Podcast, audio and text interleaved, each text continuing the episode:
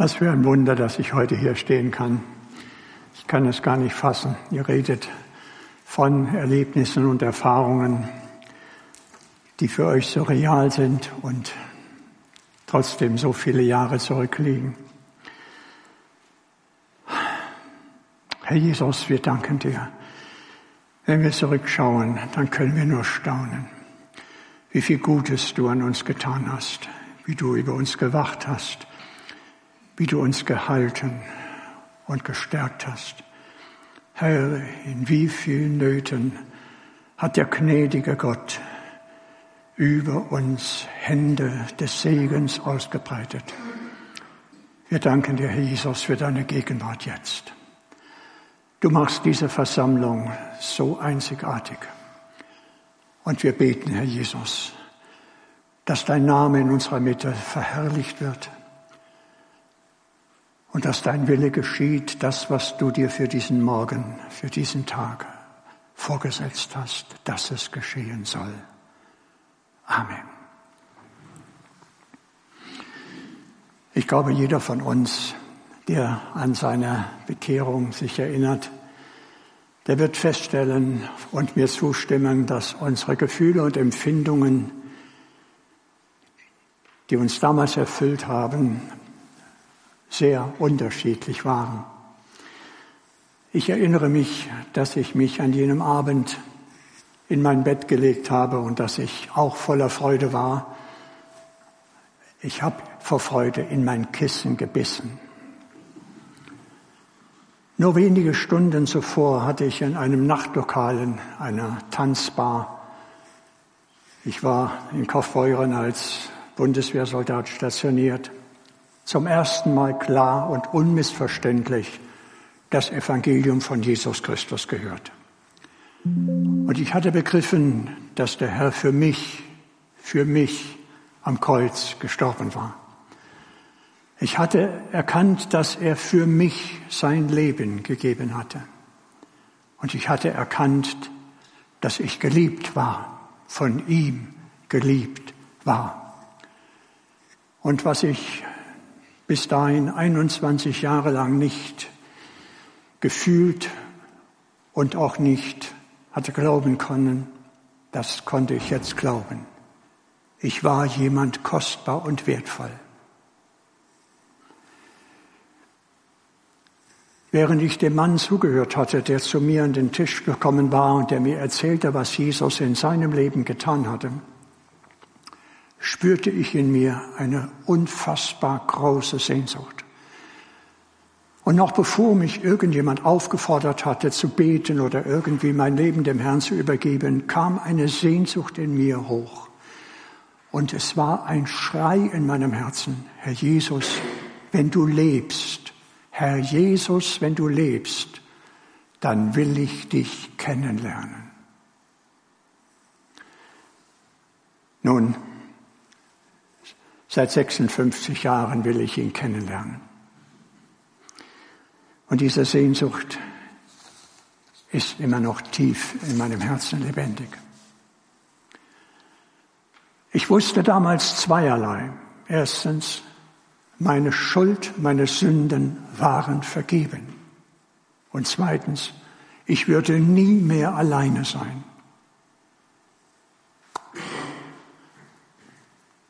Wir alle wissen, dass unsere, Liebe, mit der wir Jesus lieben, großen Schwankungen unterworfen ist. Wir lieben den Herrn nicht immer gleich. An einem Tag sind wir von heißer Liebe erfüllt, an einem anderen Tag ähnelt unsere Liebe eher einem Rinnsal, das kaum wahrnehmbar dahin plätschert. Doch eines wissen wir alle. Die Liebe, mit der uns Jesus liebt, hört niemals auf. Sie wird niemals schwach, sie verändert sich nie, sie bleibt immer gleich stark, kräftig, machtvoll und noch etwas, sie ist nicht von äußeren Umständen abhängig und auch nicht davon abhängig, was ich tue oder getan habe. Wenn wir also den Wunsch verspüren, zur ersten Liebe zurückzukehren, dann können wir nicht nur, ihr Lieben, von unserer Liebe sprechen. Wir müssen auch die Liebe betrachten, die wir damals berührt und erfahren haben, als wir in Jesus unseren Herrn und Retter erkannt haben. In unserer Gemeinde am Ort unterrichte ich im Moment das Hohe Lied. Jede Woche einige Verse aus dem Hohen Lied. Und es hat mich sehr berührt, wie dieses Hohe Lied anfängt. Ich lese vor. Er küsse mich mit dem Kuss seines Mundes, denn deine Liebe ist lieblicher als Wein. Wisst ihr, was das Einzigartige an diesem Buch ist, am Hohen Lied? Es fängt mit einem Kuss an. Man kann sagen, dass uns das Hohe Lied direkt zum Herzen Gottes führt, im ersten Vers. Wenn es um die Beziehung Gottes mit uns Menschen geht, dann steht nichts Größeres und nichts Wichtigeres im Mittelpunkt als Gottes Liebe und seine Sehnsucht, uns an sein Herz zu drücken. Ihr lieben Geschwister, nichts ist erfüllender, als zu erkennen, wie sehr wir von Jesus geliebt werden. Kennt ihr den Vers aus Epheser 3,19? Ich empfehle ihn euch sehr heiß. Paulus schrieb, auch erkennen die Liebe Christi, die alle Erkenntnis übertrifft. Jetzt, damit, damit ihr erfüllt werdet, mit der ganzen Gottesfülle. Darf ich euch mal fragen, gibt es jemand, der mit der ganzen Gottesfülle gefüllt werden möchte? Darf ich mal die Hände sehen? Ist das nicht die Sehnsucht aller Gläubigen und Gotteskinder? Möchtest du nicht jeden Tag gefüllt sein, von Kopf bis Fuß bis in die Haarspitzen von der Fülle Gottes? Und jeder fragt sich, wie kann das passieren? Was muss ich tun? Ich sage dir, die Antwort ist hier, zu erkennen, wie sehr du geliebt bist. Nichts ist erfüllender als das zu erkennen.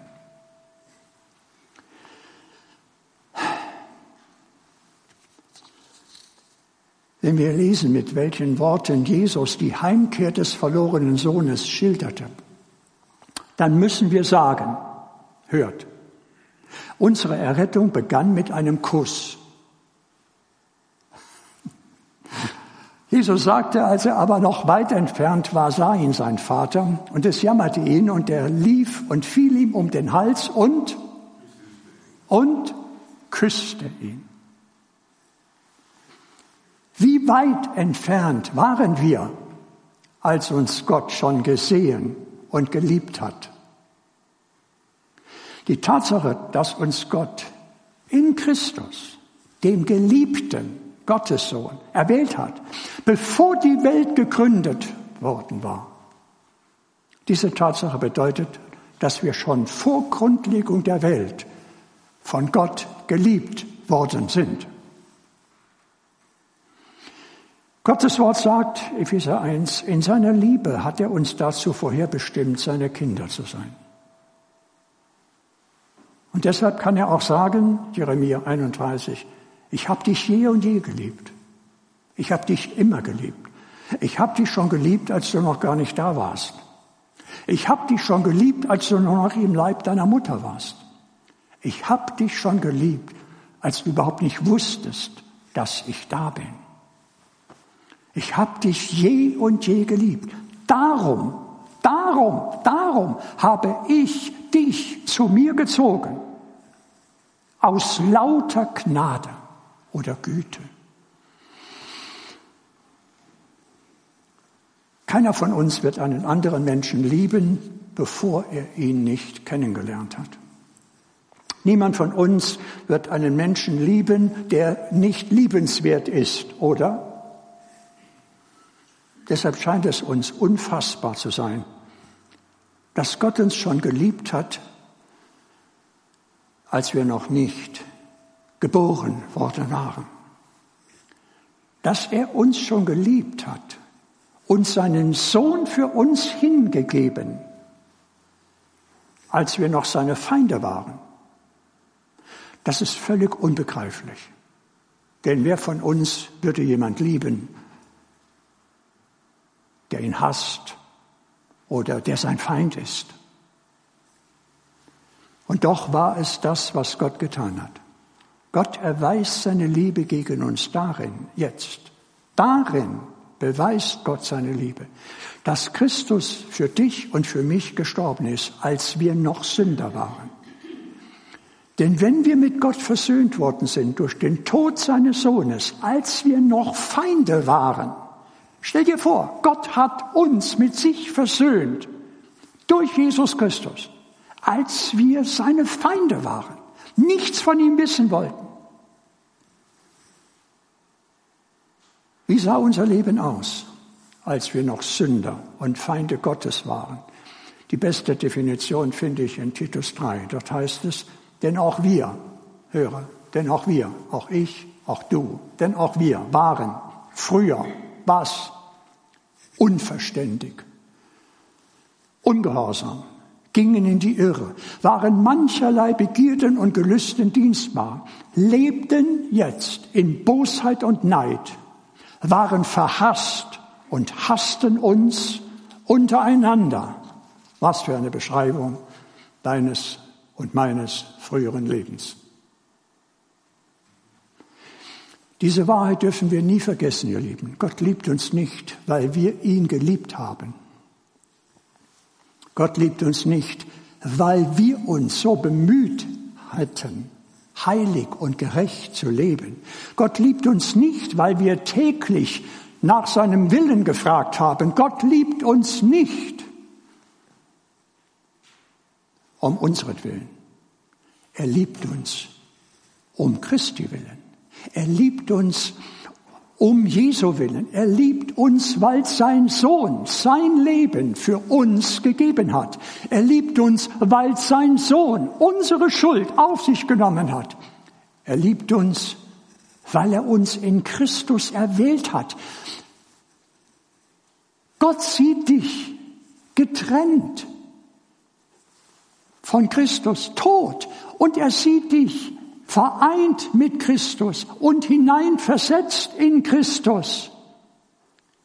Als so kostbar und überaus wertvoll, dass du es nicht erfassen kannst. Gott liebt uns um Jesu willen. Du musst dich also nicht täglich bemühen, irgendetwas zu tun, um liebenswert zu erscheinen vor Gott. Du kannst es dir nicht erwerben. Du bist schon geliebt. Alles, was du tun könntest, kann nicht heranreichen an das, was du schon bist in Christus.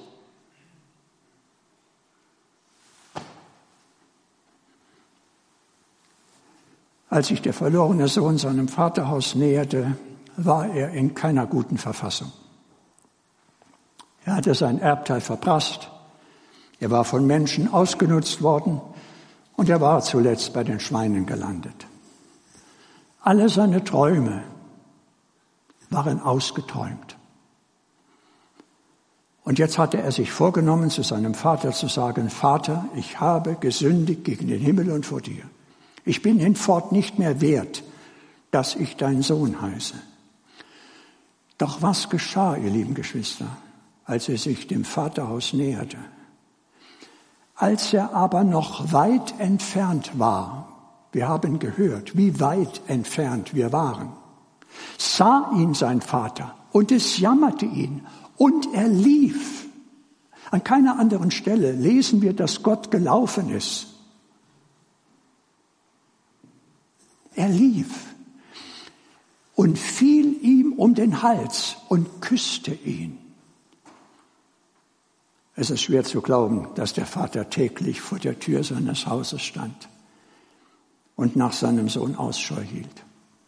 Schwer zu glauben. Nach einem Sohn, der sein Vaterhaus verlassen hatte.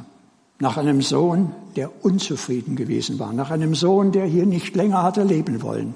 Nach einem Sohn, der sich nach etwas Besserem gesehnt hatte. Nach einem Sohn, der sein Erbteil gefordert, bekommen und verprasst hatte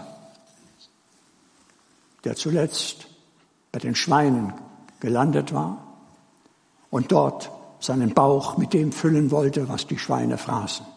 Nach diesem Sohn, nach diesem Sohn hatte der Vater Ausschau gehalten. Diesem Sohn war er entgegengeeilt. Lass mich dich fragen, kannst du an irgendeinem Tag in einem schlimmeren Zustand kommen? Nille, kannst du glauben, dass Gott, egal in welchem Zustand du bist, er dir morgens schon entgegeneilt, um dich zu umarmen und zu küssen? Wenn wir das nur glauben könnten.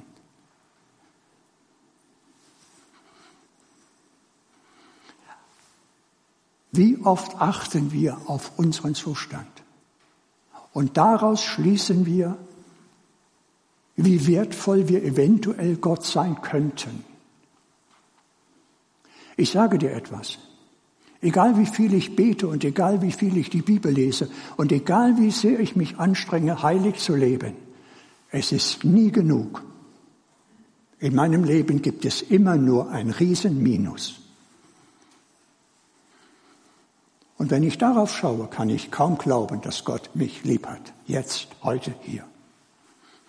Aber diese Sicht dürfen wir nicht verfolgen. Gott liebt mich nicht um meinetwillen, er liebt mich um Christi willen. Weil ich in Christus bin, deshalb liebt er mich so sehr. Wenn ich nicht in Christus wäre, dann würde er mich zwar auch lieben, aber wie könnte er mich küssen? Wie könnte er mich umarmen? Wie könnte er mich an sein Herz drücken, wenn ich so fern von ihm bleiben würde? Herr Jesus Christus. Die Bibel sagt, dass wir Gott angenehm sind. Er hat uns angenehm gemacht, höre, in dem Geliebten. Wir sind angenehm in dem Geliebten. Wenn du zum Vater kommst, du bist immer angenehm, weil du kommst nicht allein, du bist immer in Christus. Du kommst mit Christus und du bist Gott angenehm. Wir sagen ja manchmal bei der Begrüßung, angenehm, schön, jawohl, es ist schön, dich zu sehen. Weißt du, wir sind angenehm. Gott sieht uns so gerne. Wir sind ihm so angenehm. Du bist Gott zu keiner Minute unangenehm. Du bist ihm niemals lästig. Egal wann du kommst. Du kommst in Christus. Und so wie der Sohn wertvoll ist für den Vater, genauso wertvoll bist du für den Vater, weil du in Christus bist. Herr Jesus Christus. Stell dir vor, wenn Gott dich hineinversetzt hat in den Sohn seiner Liebe, weißt du, worin du dich dann 24 Stunden befindest? In der Sphäre der Liebe Gottes. Denn wenn er dich in den Sohn seiner Liebe versetzt hat, dann atmest du Liebe. Wann immer du atmest, atmest du Liebe, weil du im Sohn der Liebe Gottes bist. Ihr solltet häufiger atmen. Bewusst atmen. Richtig atmen. Herr Jesus, kostbare Atemübungen. Herr, ich bin in dir. Ich atme deine Liebe. Herr Jesus, danke. Oh, Herr Jesus. Während der Apostel Paulus an die Galater schrieb, hielt er plötzlich inne und hört mal. Er rief jubelnd aus, Christus, der Sohn Gottes, der mich geliebt hat. Er sagt, nicht mehr lebe ich, sondern Christus lebt in mir. Christus, der mich geliebt hat, so persönlich, so, der mich geliebt und sich für mich hingegeben hat. Welch ein Jubelruf. Lass mich dir sagen, wenn du der einzige Mensch gewesen wärst, der von Gott weggegangen ist und der verloren war, hätte Gott seinen Sohn gesandt, nur für dich, allein für dich. So kostbar bist du ihm. Es gibt also niemand auf der ganzen Welt, es hat nie jemand gegeben und es wird nie jemand geben, den Gott mehr liebt, als er dich liebt.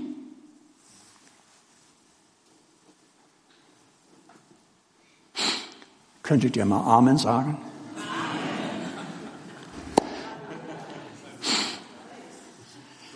Emanuel, ich habe eine Botschaft von dir gehört, wo du auch gesagt hast, ihr guckt mich einfach nur so an, sagt doch mal Amen. Zu seiner Ermutigung möchte ich sagen, Amen heißt nichts anderes als so ist es. Es ist ein glaubendes Bestätigen. Amen. Außerdem bestätigen wir mit Amen, was Christus getan hat. Auf alle Gottesverheißungen ist in ihm das Amen. Ihr solltet öfter Amen sagen. Ich bin geliebt. Amen. Und wenn ich der einzige Mensch wäre, ich bin geliebt. Amen. Herr Jesus. Ihr Lieben, wie wichtig ist es, dass wir immer wieder innehalten und uns dieser Tatsache vergewissern. Ich werde geliebt.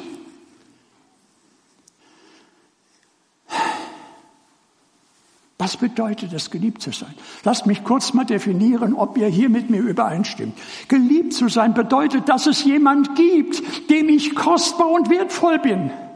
Ich hatte 21 Jahre lang nicht das Empfinden, dass ich irgendetwas gut mache. Mein Vater war unzufrieden mit mir. Meine Mutter, die sagte zu mir, du landest im Zuchthaus. Mit dir werden wir nicht mehr fertig. Dich geben wir in eine Erziehungsanstalt. Meine Lehrer waren nicht mit mir zufrieden. Ich selber war nicht mit mir zufrieden. Ihr lieben Geschwister, zu wissen, dass ich geliebt bin, dass du geliebt bist, bedeutet, jemand findet dich kostbar, jemand findet dich wertvoll, jemand denkt an dich, jemand ist interessiert an dir, wie es dir geht. Ist das nicht wunderbar? Danke, Herr Jesus. Herr Jesus, bedenke, wer dich liebt. Bedenke, wer dich liebt. Christus, der Sohn Gottes. Bedenke, wie sehr er dich liebt. Er hat dich so lieb, dass er sich für dich hingegeben hat. Höre, was ich sage. Bedenke, dass er dich gerade jetzt liebt. Wisst ihr, das Gestern ist wunderschön, aber das Gestern ist nicht mehr da. Und das Morgen ist gar nicht, existiert überhaupt nicht. Ob du das Morgen erlebst, weißt du überhaupt nicht. Das Morgen ist dir nicht gegeben. Und das Vergangene kannst du nicht mehr einholen. Das Einzige, was zählt, ist was? Heute, jetzt. Deshalb sagt die Bibel, ich habe euch zur angenehmen Zeit erwählt. Zur Zeit der Gnade. Siehe, jetzt ist die Zeit der Gnade. Dass Gott dich jetzt lieb hat, liebt, Weißt du, wie sehr er dich liebt? Er liebt dich, wie er seinen Sohn liebt. Gott kann nur lieben. Gott kann nicht mehr lieben oder weniger. Er liebt. Er ist Liebe.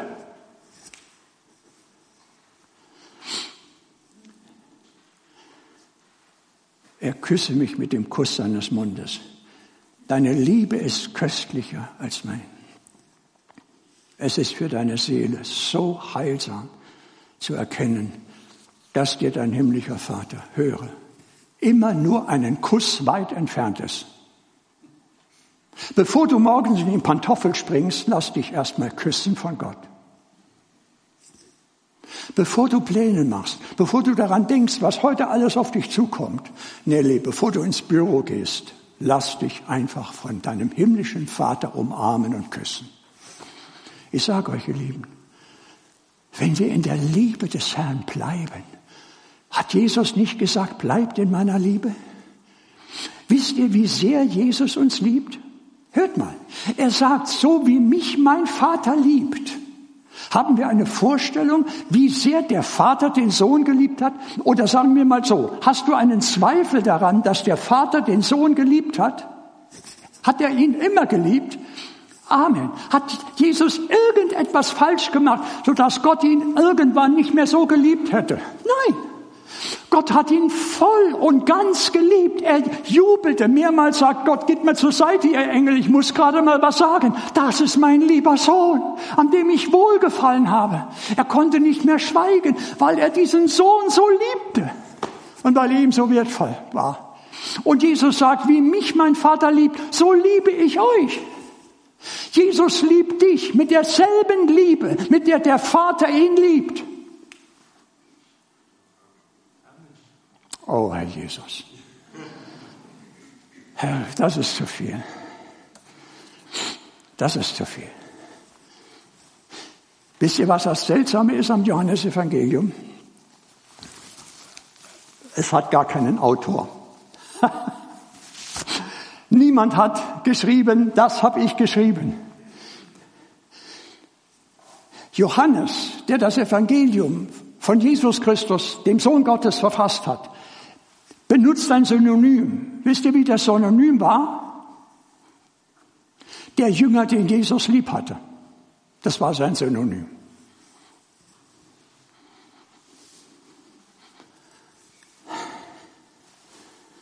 Es war aber einer unter seinen Jüngern, den Jesus lieb hatte. Der lag bei Tisch an der Brust Jesu, Johannes 13. Darf ich dich fragen, ist das auch dein Selbstverständnis? Ich bin der, den Jesus lieb hat. Blickst du morgens in den Spiegel und sagst, ich bin der, den Jesus lieb hat. Es wäre schön, wenn jemand sagt, äh, wer sind Sie eigentlich? Ich bin der, den Jesus lieb hat. Das ist mein Selbstverständnis. Ist das nicht wunderbar? Meinst du nicht, dass das vieles ändert? Anstatt dass du in den Spiegel guckst und denkst, meine Güte, wie schnell werde ich alt. Sagst du einfach, ich bin der, den Jesus liefert. Herr Jesus Christus. Und höre, selbst wenn du versagt hast, jetzt gerade, und du weißt, du bist schuldig geworden, du hast ihn verleugnet, du hast versagt, wenn du dann sagen kannst, ich bin der, den Jesus lieb hat, dann hast du dem Teufel etwas entgegenzuhalten, was er nicht überwinden kann.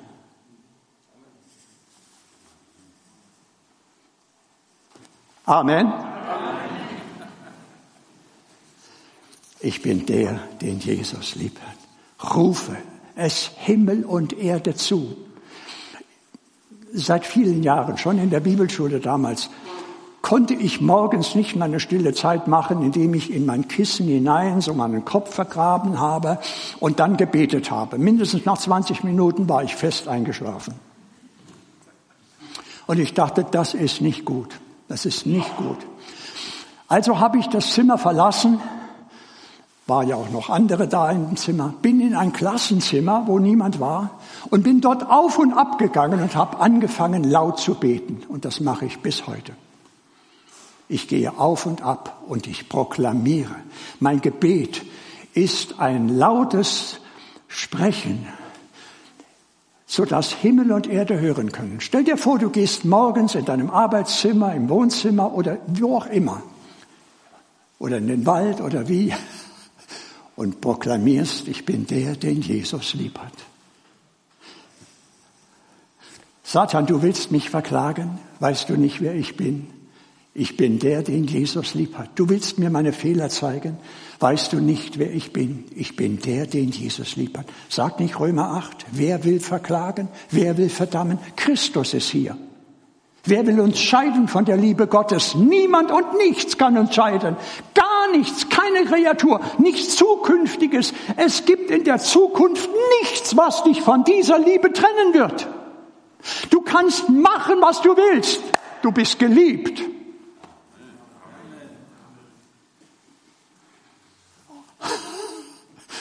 Herr Jesus, der Jünger, den Jesus lieb hat.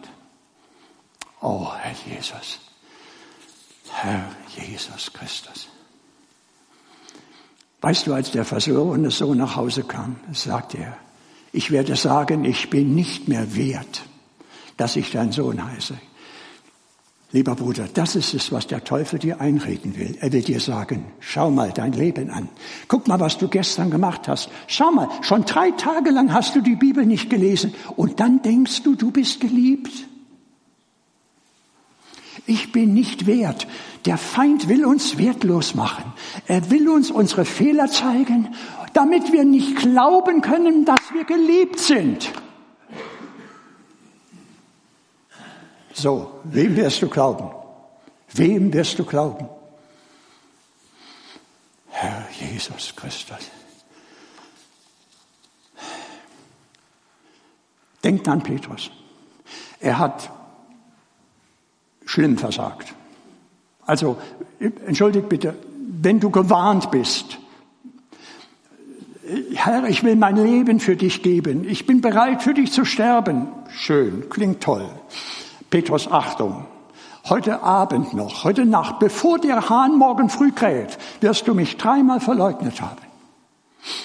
Am selben Tag, gewarnt, er glaubt es nicht, konnte es nicht für möglich halten. Und dann dreimal, nicht einmal, nicht noch einmal, oh, dreimal hintereinander. Ich kenne diesen Menschen nicht. Er verfluchte sich selbst.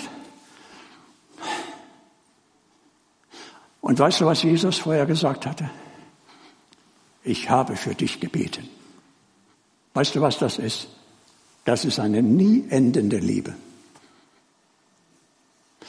Der Herr sagt nicht, ich werde ziemlich enttäuscht sein über dich. Der Herr sagte nicht, wart nur mal ab, morgen früh wirst dein großes Maul nicht mehr so aufreißen. Der Herr sagte, ich habe für dich gebeten, dass dein Glaube nicht aufhört. Ich sage dir, in dem Moment, wo du noch nicht versagt hast, aber der Herr weiß, dass du versagen wirst, hat er schon für dich gebeten. Und da er in dir der Anfänger und Vollender des Glaubens ist, wirkt er in dir das, was du nicht kannst. In dem Moment, wo wir nämlich versagt haben, fühlen wir uns getrennt, unrein, wir fühlen uns unwert. Aber er hat für uns gebetet, dass auch wenn wir gefallen sind, wir nicht aufhören zu glauben, dass er uns lieb hat. Amen. Ich habe für dich gebeten, dass dein Glaube nicht aufhört. Und wenn du das glauben kannst, wenn du das glauben wirst, dann stärke andere mit dieser Wahrheit. Dann stärke deine Brüder. Ich hoffe, dass ich das heute Morgen mache. Das hat der Herr mir aufgetragen. Ich soll ihn groß machen damit Menschen erkennen, dass er ihr Leben sein will. Der Anfänger und Vollender all dessen, was wir nicht konnten und was wir niemals hätten bewerkstelligen können. Der Anfänger und Vollender dessen, was du nicht bist, nicht hast und nicht kannst. Er kann es, er ist es, er hat es. Amen. Herr Jesus. Und zum Schluss, ihr Lieben. Petrus hatte es ernst gemeint. Er wollte Jesus seine Liebe zeigen. Er wollte Jesus seine Liebe zeigen. Er bemühte sich. Währenddessen lag Johannes an der Brust Jesu. Überlegt mal, was für ein Szenario. Der Herr sagt, einer unter euch wird mich verraten. Die Atmosphäre hat sich schlagartig verändert. Wer unter uns ist zu so einer üblen Tat fähig? Dann sagt der Herr, ich gehe jetzt. Wohin gehst du? Ich gehe zum Vater. Ja. Den Weg kennt ihr. Was? Wir kennen den Weg? Es ist gut für euch, dass ich gehe. Wieso ist es gut, dass du weggehst? Und was du mit uns? Wir bleiben ganz alleine. Ich komme zu euch, wann, wie? Nur eine kurze Weile. Die anderen werden lachen und sich freuen. Ihr werdet weinen. Ja, ich weine jetzt schon. Was ist denn gut daran, dass du gehst? Wenn ich nicht gehe, kann ich nicht in einer besseren Weise zu euch kommen. Ich kann nicht in euch wohnen. Ich kann, während ich bei euch bin, euch tausend Sachen sagen, aber euer eigenes altes Wesen, euer Fleisch, wird dadurch nicht verändert. Ich muss euer Leben werden. Ich muss in euren Geist hineinkommen. Ich muss euch zu neuem Leben gebären. Ich will euer Leben sein. Deshalb muss ich gehen. Ist es besser, dass er gegangen ist, um wiederzukommen, um in dir zu wohnen? Das war viel besser. Amen.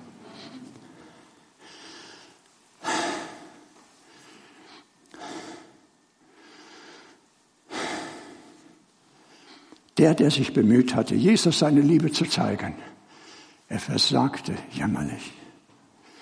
Der andere, der in der Liebe Jesu ruhte, an der Brust des Herrn, er stand am nächsten Tag unter dem Kreuz und war bereit, seinem Herrn zu dienen. Amen. Du musst nicht sagen, Herr, ich werde dich immer lieben. Aber eines darfst du sagen, Herr, du wirst mich immer lieben.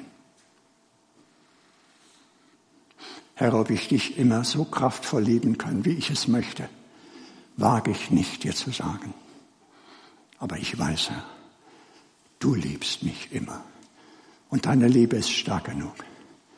An deiner Brust zu ruhen, in deiner Liebe zu ruhen, ist die Sehnsucht meines Herzens. Die Lieben, das heißt, in der ersten Liebe zu bleiben in der ersten Liebe zu bleiben, in der Liebe, die wir spürten, als wir das Herz Gottes berührten, durch Jesus Christus, Vergebung und neues Leben empfangen haben. In dieser Liebe, Amen, Schwester, du hast es vorhin gesagt, in dieser Liebe wollen wir bleiben. Das heißt es, in der ersten Liebe zu bleiben, die wir damals geschmeckt haben. Diese Liebe, die uns in dem übelsten Zustand, in dem wir gekommen waren, an das Herz Gottes gedrückt hat. Und die Küsse, die wir dort gespürt haben. Ihr lieben Geschwister, lasst euch jeden Tag vom Vater umarmen. Lasst euch um Jesu Willen küssen und in Empfang nehmen. Die Bibel sagt, sie fingen an, fröhlich zu sein. Weißt du, was für viele Nein, ich will es nicht sagen. Ich will es so sagen. Es darf nicht sein, dass es heißt, sie fingen an, fröhlich zu sein und dann hörten sie auf damit. Nein. In Jesaja 9 heißt es, vor dir wird man sich freuen, wie man sich freut in der Ernte. Ihr lieben Geschwister, ich bin vor 56 Jahren in einer Ernte gekommen. Ein anderer hat gearbeitet. Er hat vollbracht was niemand unter uns vollbringen konnte. Er hat erlangt und erworben, das niemand von uns erlangen oder erwerben konnte. Und seither teilt er die Beute aus. Das, was der Teufel uns gestohlen hat, die Lebensfreude, die Lebenskraft, den Mut, die Zuversicht, das, was er uns gestohlen hat, das Ebenbild Gottes, die Würde, all das gibt uns unser Herr zurück, jeden Tag neu. Er teilt Beute aus, weil er den gebunden hat, den Starken, den niemand von uns hätte binden können. Und seither teilt er seinen Hausrat aus und der Starke kann nichts dagegen tun. Wenn du an die Brust Jesu kommst, kann dich die ganze Finsternis nicht zurückhalten. Wenn du in Jesus Christus bist, bist du unantastbar für den Feind. Die Bibel sagt im ersten Johannesbrief, der Arge kann ihn nicht antasten.